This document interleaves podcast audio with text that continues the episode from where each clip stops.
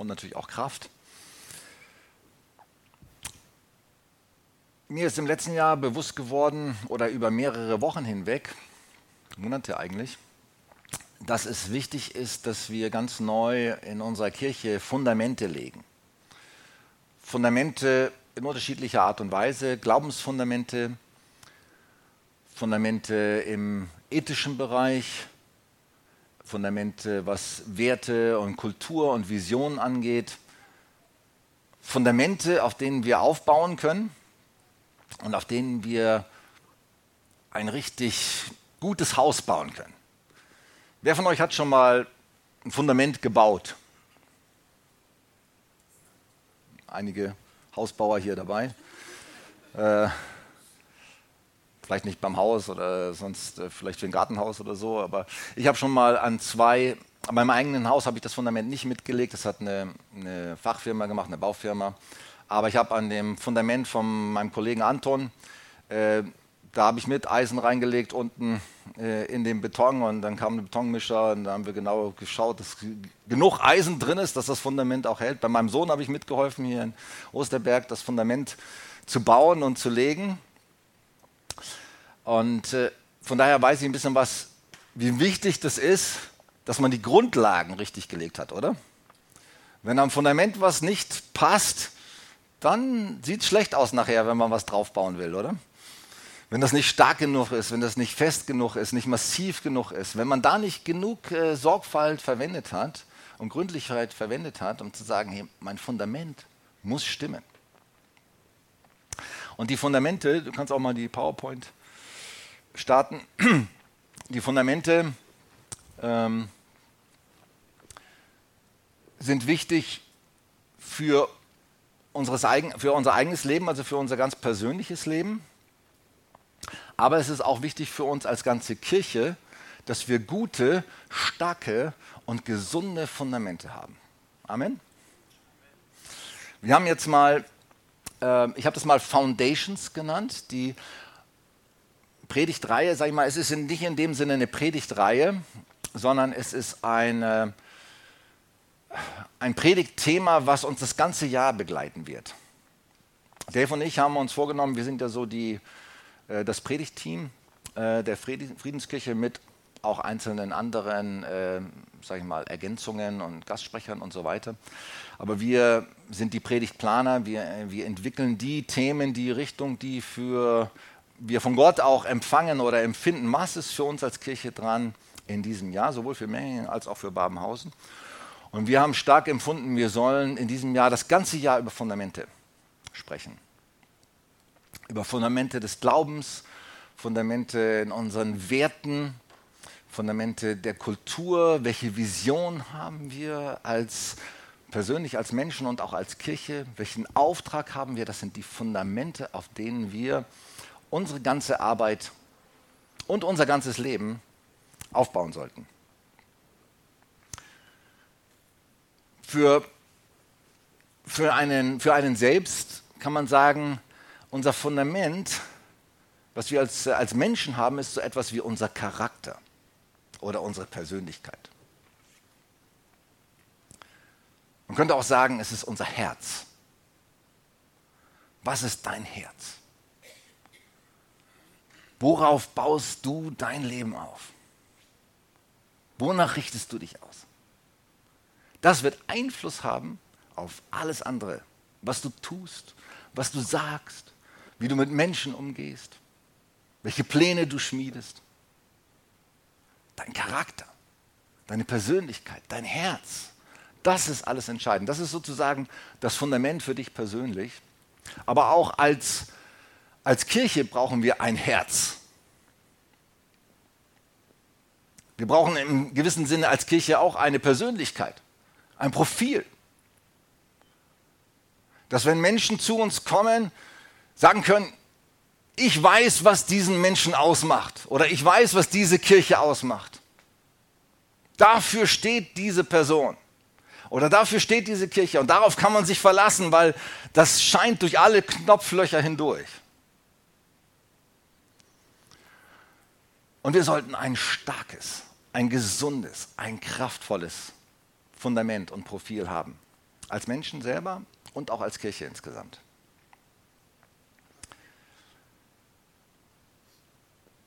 Wir haben ja jetzt vor, vor einer Woche am, ähm, am 8. haben wir mit einer 21-tägigen Fasten- und Gebetszeit begonnen und gestartet. Das ist auch etwas, was äh, mir schon lange vor, ich denke vor vier Monaten hatte ich den ersten Impuls, Anfang September.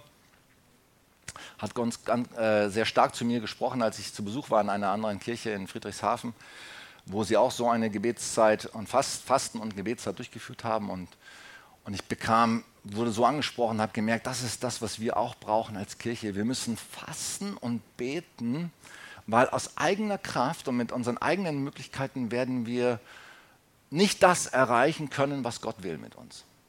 Amen. Dann später, ungefähr einen Monat später, habe ich dann in meiner täglichen Bibellesezeit im Propheten Joel gelesen, Blast das Horn auf Zion. Joel Kapitel 2, Vers 15. Ruft die Menschen zum Fasten auf. Sie sollen sich alle zum Gottesdienst versammeln. Das ganze Volk soll kommen und sich darauf vorbereiten, dem heiligen Gott zu begegnen. Ruft sie alle dabei, vom Säugling bis zum Greis. Selbst Braut und Bräutigam müssen ihre Kammer verlassen und kommen. Ihr Priester und ihr Diener des Herrn weint im Tempelvorhof und betet, Herr, hab Erbarme mit deinem Volk, wir gehören doch zu dir. Lass nicht zu, dass fremde Völker uns verspotten, warum sollen sie uns verhöhnen und rufen, wo bleibt er nun, euer Gott? Und dann in Vers 18 kommt die Antwort, und da erwachte im Herrn die leidenschaftliche Liebe zu seinem Land, und er hatte Mitleid zu seinem Volk, und er antwortete ihnen, ich schenke euch wieder so viel Getreide, Wein und Öl, dass ihr genug zu essen habt. Und ich setze euch nicht länger dem Hohn und Spott anderer Völker aus. Dem Feind aus dem Norden jage ich fort und so weiter. Und das hat auch so stark das bestätigt, was ich vorher schon in meinem Herzen hatte über diese Fasten- und Gebetszeit. Ruf ein Fasten aus. Mach das nur nicht, nicht nur für dich persönlich, sondern ruf die ganze Kirche zusammen. Hey, lasst uns fasten und beten. Lasst uns wirklich hey, einen Einsatz bringen und Gott zeigen, dass wir es ernst meinen. So viele Menschen bringen Einsatz für ihre Ziele, hey, Leistungssportler zum Beispiel. Ne? Was bringen die für einen Einsatz? Nur für so eine blöde Medaille. Aber lasst uns einen Einsatz bringen für das Reich Gottes. Lasst uns ganze Sache machen. Und Gott zeigen, dass wir es ernst meinen. Und dass es uns wichtig ist, dass er durchkommt dass er kommt mit Kraft. Und ich sage euch, wenn wir das tun von ganzem Herzen, hey, wenn es gibt so viele Versprechen von Gott, wenn ihr mich sucht, wenn mein Volk umkehrt, ich glaube 2. Chronik 6, wenn mein Volk umkehrt und mich sucht und von ganzem Herzen zu mir ruft, dann werde ich vom Himmel her hören. Amen. Gott wird hören und wir brauchen Gott. Wir brauchen nicht nur gute Strategien, tolle Gottesdienste, schöne Lobpreismusik, tolle Predigten. Es wird alles nichts nützen, sage ich euch. Gar nichts. Wenn wir diese Stadt retten wollen, wenn wir die Menschen von Babenhausen im Allgäu erreichen wollen, wenn hier Durchbrüche geschehen sollen, dann brauchen wir Gott. Da muss er kommen. Dann muss er Erweckung geben. Da muss er unsere Herzen entzünden. Und ich möchte dafür was einsetzen. Und ich hoffe, du bist dabei. Und setzt auch was ein. Und machst es fest. Einer unserer Werte, wir haben letztes Jahr sehr stark in der Gemeindeleitung an unseren Werten gearbeitet. Was für Werte haben wir eigentlich als Kirche? Ist, wir rechnen mit Gott. Das ist einer der Werte, die wir festgemacht haben. Das ist einer dieser Bausteine. Also wenn man jetzt ein Fundament, gut, es wird jetzt normalerweise gegossen aus Beton und da wird Eisen reingelegt. Jetzt sage ich mal, einer dieser Eisenstäbe, ne? das ist, ist einer dieser Werte, ist, wir rechnen mit Gott. Das ist so ein wichtiges Fundament für unseren Glauben. Wir können nichts tun ohne ihn. Jesus sagt einmal, ich kann nichts tun ohne den Vater. Wir rechnen mit Gott. Wir rechnen mit seinem Wirken. Wir rechnen damit, dass er solche tollen Dinge tut wie bei der Schwester von Rita. Und dass es kein Einzelfall ist, sondern dass er überall, wo wir ihn anrufen, wo wir ihn bitten, wo wir alleine nicht mehr weiterkommen, dass wir merken, Gott ist da und wir rechnen mit ihm und er antwortet auf unser Gebet. Und das ist ein Wert, den müssen wir so tief verankern in unseren Herzen. Wir rechnen mit dir. In allem, was wir tun, zuerst rufen wir dich an. Bevor wir zum Doktor gehen, was machen wir? Beten wir. Legen Menschen die Hände auf. Und wenn sie vom Doktor kommen, dann beten wir nochmal und beten, legen nochmal die Hände auf. Amen. Wir rechnen mit Gott. Wenn wir Weisheit brauchen, lesen wir ein schlaues Buch. Bücher können nicht schaden, aber in erster Linie rechnen wir mit Gott. Er sagt, wenn euch Weisheit mangelt, dann bittet mich. Und ich gebe euch gerne.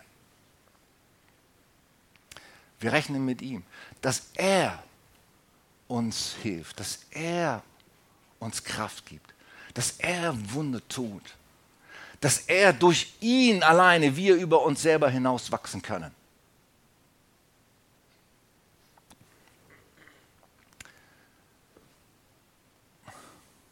Kann ich das hier mit? Ich muss es erst anschalten. Wer zu mir kommt und, meine, und hört meine Worte und tut sie, ich will euch zeigen, wem er gleicht. Er gleicht einem Menschen, der ein Haus baute und grub tief und legte den Grund auf Fels. Wir müssen, wenn wir Fundament haben will, Fundament haben wollen in unserem Leben, müssen wir auf die Worte von Jesus hören. Ich glaube, ein Problem ist, wir könnten auch, sage ich mal, den ganzen Tag lang beten. Wenn wir nicht hören, was Gott sagt, dann wird es auch nichts nützen. Wir müssen hören. Gott, was willst du? Und wir müssen ihn auch fragen. Was ist dein Plan, deine Strategie, deine Ideen, deine Gedanken? Wer meine Worte hört und sie dann tut und in die Tat umsetzt, das ist ein Fundament. Und Jesus sagt, das Gebet, und er spricht gerade in der Bergpredigt, das ist ja der Abschluss der Bergpredigt hier, ähm, er gibt in der Bergpredigt sozusagen ein Manifest äh, über das, was wichtig ist in unserem Leben. Und ganz oft in dieser Bergpredigt spricht er über Gebet. Gebet ist so entscheidend, auch über Fasten übrigens. Für Jesus war es normal, dass wir fasten. Wenn du fastest, sollte ganz normal sein für dich. Dann tu nicht so jämmerlich und, oh, ich arme, schon wieder nichts zu essen und so. Ne? Jeder muss mich bemitleiden, dass ich jetzt nichts essen darf. Nein, zieh dich gut an, salme dein Haupt, lass nicht von den Menschen, äh, tu nicht groß von den Menschen, sag ich bin dann nicht so ein toller Faster oder so, sondern such Gottes Belohnung da drin. Für Jesus war es normal, dass wir fasten und dass wir beten. Und Fasten und Beten zusammen, das hat Explosionskraft, das hat Dynamit. Er sagt einmal zu seinen Jüngern, als sie ihn fragen, warum konnten wir diesen Mann nicht befreien von seinem Dämon? Da sagt er, diese Art von Dämon fährt nur aus durch Fasten und Gebet. Es gibt Mächte, es gibt Durchbrüche, die kommen nur durchs Fasten. Wollen wir Durchbrüche sehen? Wollen wir Menschen befreit sehen von langjährigen Krankheiten, Bindungen, wollen wir sehen, dass Menschen durchbrechen in ihre wahre Bestimmung, dass wir als Kirche durchbrechen in unsere wahre Bestimmung? Dann lasst uns was einsetzen, lasst uns fasten. Okay, wir schauen uns mal eine Szene aus einem Film an. Zurückziehen in dein Kämmerlein hat sie ihre äh, Schuhkammer, in der sie 200 Paar Schuhe stehen hatte, hat sie ausgeräumt und die, keine Ahnung, irgendwo in den Karton gepackt und hat dann äh, angefangen, einen Gebetsraum äh, zu bilden, in denen sie sich zurückzog und da hat sie gebetet, Bibel gelesen und Bibelverse an die Wand gehängt und gekämpft für ihre Ehe und für andere Dinge, die Gott ihr aufs Herz gelegt hat, weil sie die Inspiration hatte von einer älteren Dame, die das schon seit Jahren gemacht hat. dann klingelt das Handy. Kennt ihr das auch? Äh, man wird so schnell abgelenkt ne, vom, vom Gebet. Ne? Äh, es kommen so viele andere Dinge, die wichtiger sind als Gebet, oder? Ich muss das noch erledigen, dies noch erledigen. Da muss ich noch schnell eine Message angucken, noch äh, bei WhatsApp oder Instagram nochmal dies anschauen oder jenes. Und heute Abend läuft ja auch der gute Film und die Netflix-Serie darf ich auch nicht verpassen.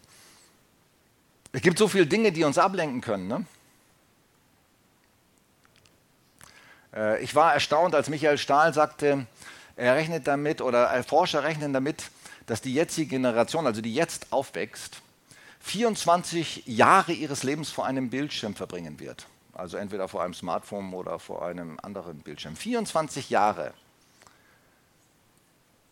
Im Vergleich dazu werden sie nur sieben Wochen im Gebet verbringen, durchschnittlich. Das ist schon krass, ne? Oder waren es sieben Tage? Ich glaube, es waren nur sieben Tage. Also auf das Leben bezogen. Ne? Das ist keine gute Relation.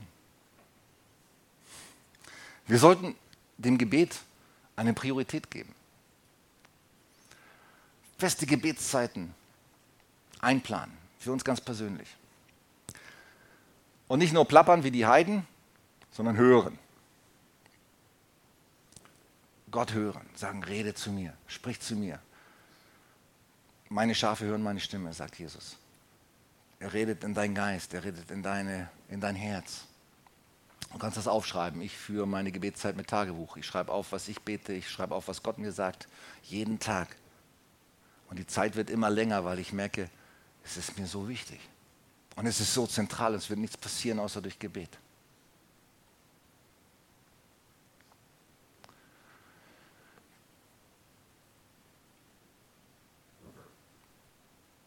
Bittet, so wird euch gegeben, sagt Jesus. Sucht, so werdet ihr finden. Klopft an, so wird euch aufgetan. Da ist kein Vielleicht da drin in dieser Zusage.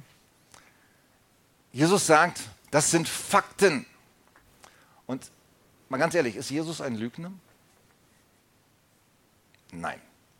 Meint er das, was er sagt? Sagt er, wenn du bittest, dann wird dir gegeben werden und nicht vielleicht oder mal ab und zu in einem von 100 Fällen?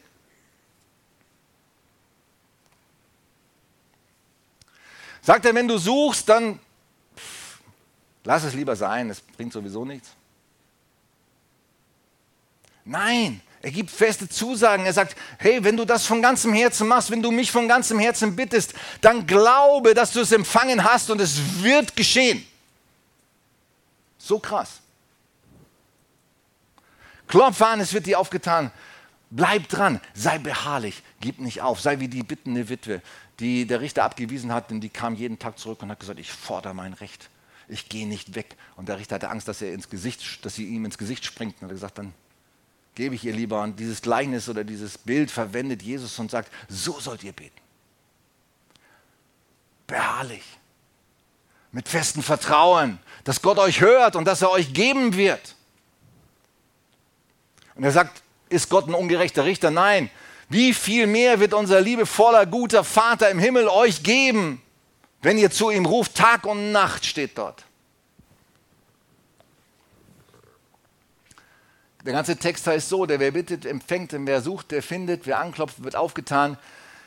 Oder ist ein Mensch unter euch, der seinem Sohn, wenn er ihn bittet, um Brot einen Stein biete? Oder der, wenn er ihm bitte um einen Fisch eine Schlange bitte, biete? Wenn ihr, die ihr böse seid, dennoch euren Kindern gute Gaben zu geben wisst, wie viel mehr wird euer Vater im Himmel Gutes geben, die ihn bitten?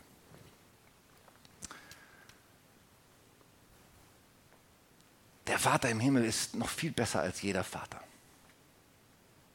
Herr, und wir ich weiß nicht, wie es euch geht, aber man beschenkt seine Kinder doch gerne, oder? Man gibt ihnen doch gerne Gutes. Ich bin auch ein böser Mensch, genauso wie du.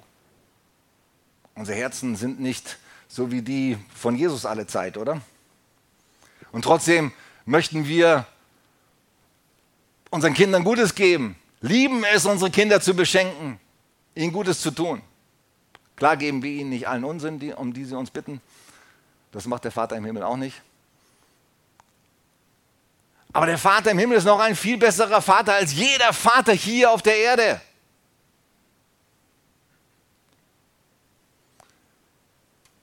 Jakobus sagt, ihr habt nicht, weil ihr nicht bittet. Und wenn ihr bittet, dann bittet ihr so, dass ihr es in euren üblen Begierden vergeuden wollt.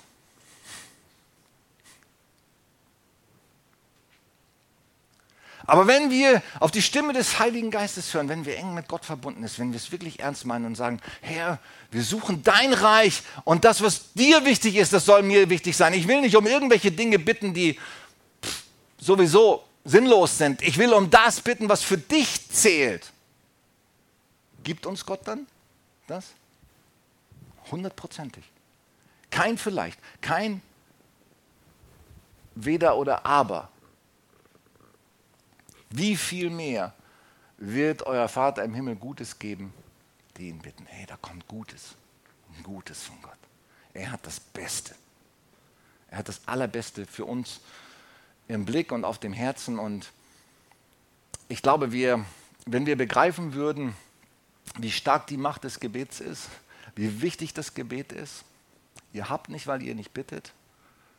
Äh, wenn wir das begreifen würden, dann würde uns nichts mehr abhalten, äh, jede Möglichkeit zu nutzen, um zu, zusammenkommen, zusammenzukommen mit anderen zum Gebet, selber zu beten. Für alle Situationen, für alle Probleme, die wir stehen, zuerst zu bitten dass er uns Weisheit gibt, Hilfe gibt, Lösungen, Antworten, Führung. Ich frage mal, wenn jemand, sage ich mal, dich mal beobachten würde, Bernhard, ich pick dich jetzt mal raus. Sorry. Angenommen, jemand würde dich beobachten und würde mal eine Woche lang äh, recherchieren, wie lebt denn der Bernhard? Ne? Wie oft betet er denn? für all seine Dinge, für die Probleme und für die wichtigen Dinge und für die Anliegen. Was würde dabei rauskommen? Würde der feststellen, hey, der ist so brennend, der weiß, nichts Wichtiges und nichts Entscheidendes geschieht außer durch Gebet? Brauchst jetzt nicht darauf antworten. Ich antworte jetzt mal selber für mich. Ich habe Luft nach oben. Ihr auch? Ich habe Luft nach oben. Und Jesus hat die ganze Zeit gebetet. Paulus sagt, ich bete viel mehr als ihr alle. Ich bete in Sprachen. Ich bete für die Gemeinden. Ich bete für jedes Problem. Ich mache alles mit Gebet. Das sind unsere Vorbilder. Und wir müssen wachsen im Gebet. Wenn wir ein starkes Fundament haben wollen, dann müssen wir mit Gott rechnen. Und wenn wir mit Gott rechnen, dann sagen wir nicht nur, oh Gott, du tust das sowieso automatisch und so, wie du willst. Nein, Gott hat sich festgelegt, hat gesagt, ich tue nichts, außer wenn ihr mich bittet. Ich möchte, dass ihr mich bittet. Das ist einfach sein Prinzip. Und wenn wir ihn bitten, und zwar im Glauben, im Vertrauen, dass er gut ist, dann gibt er uns gerne.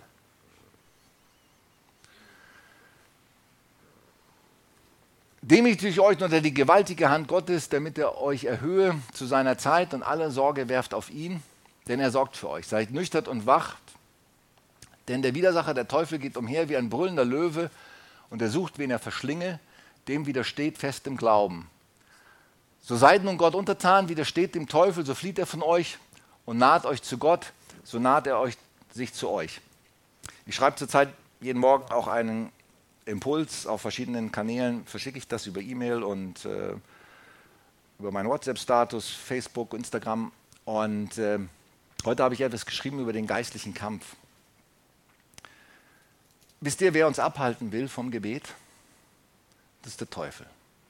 Der kann uns mit so vielen listigen Tricks versuchen, von den wichtigsten Dingen und von den entscheidendsten Dingen in unserem Leben abzuhalten. Stimmt's? Und wir müssen ihm widerstehen.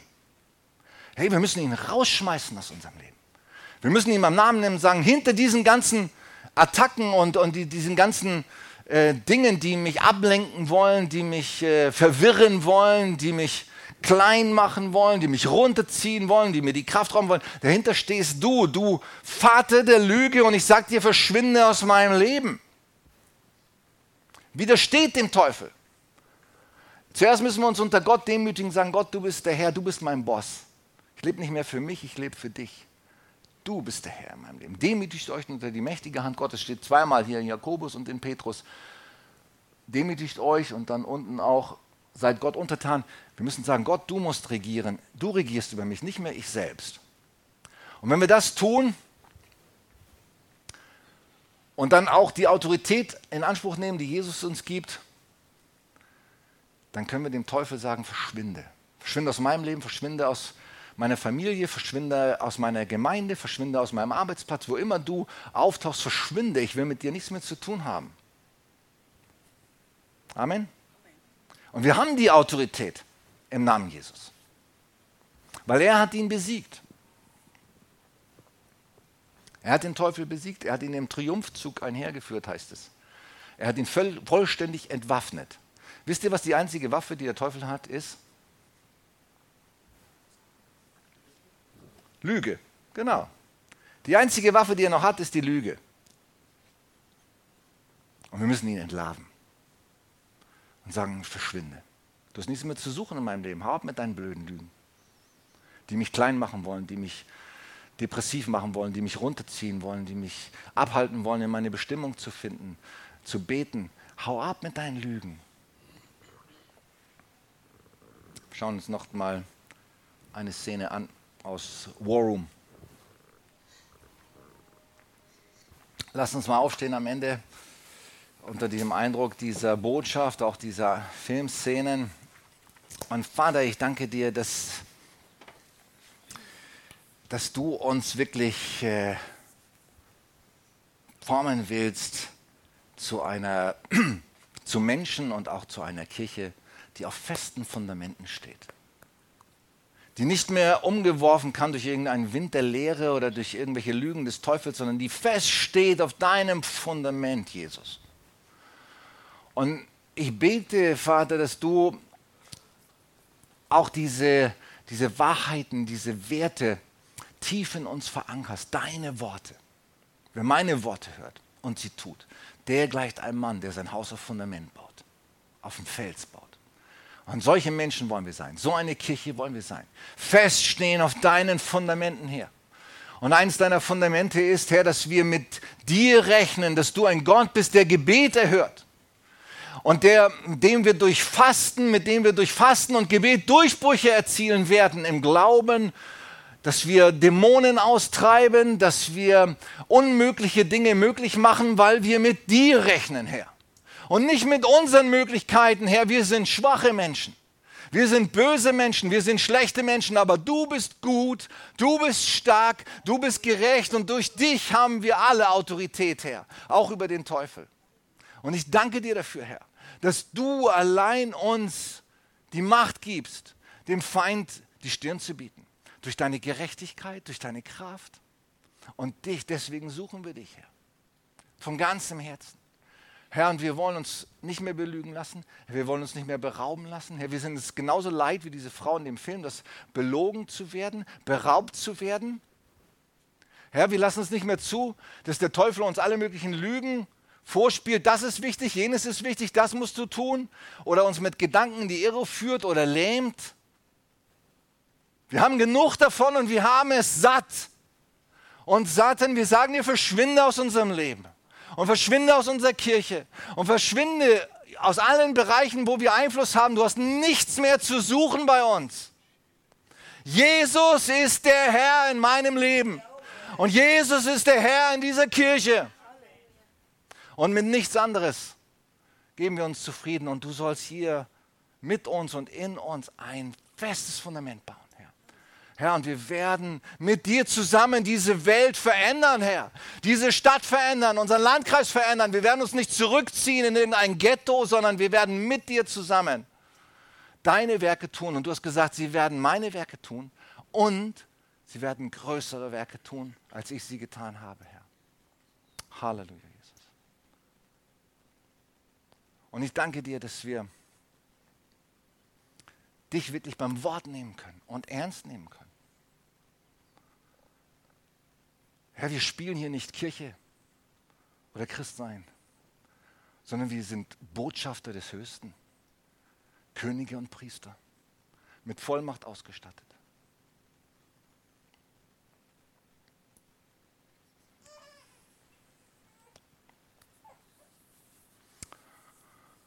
Halleluja.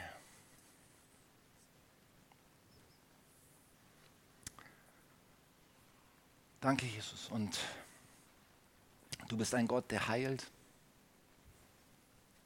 Wir haben es schon von Ritter gehört, von ihrer Schwester. Wunderbare Dinge hast du da getan, auch durch Gebet. Und wenn du hier bist, wer ist hier, hat äh, körperliche Beschwerden, Schmerzen? Wir erwarten von Gott, dass du Wunder tust und dass du heilst, auch heute.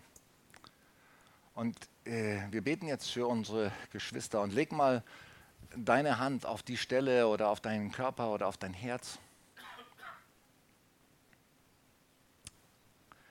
Und erwarte, dass Gott hier ist. Wir rechnen mit Gott.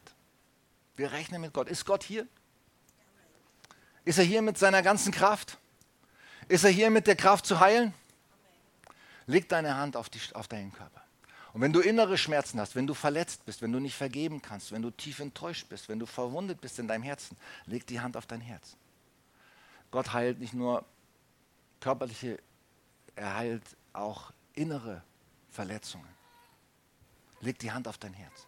Sag, komm da hinein mit deiner Liebe, mit deiner heilenden Salbe. Komm in deinen Körper und in meine Seele.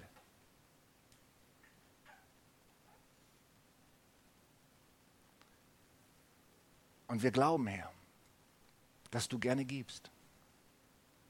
Heilung, Befreiung, Wiederherstellung, alles Gute. Alles Gute kommt von dir. Wir rechnen mit dir, Herr. Wir rechnen mit dir. Wir rechnen mit deinen Wundern, mit deiner Kraft, mit deiner übernatürlichen Wirkung.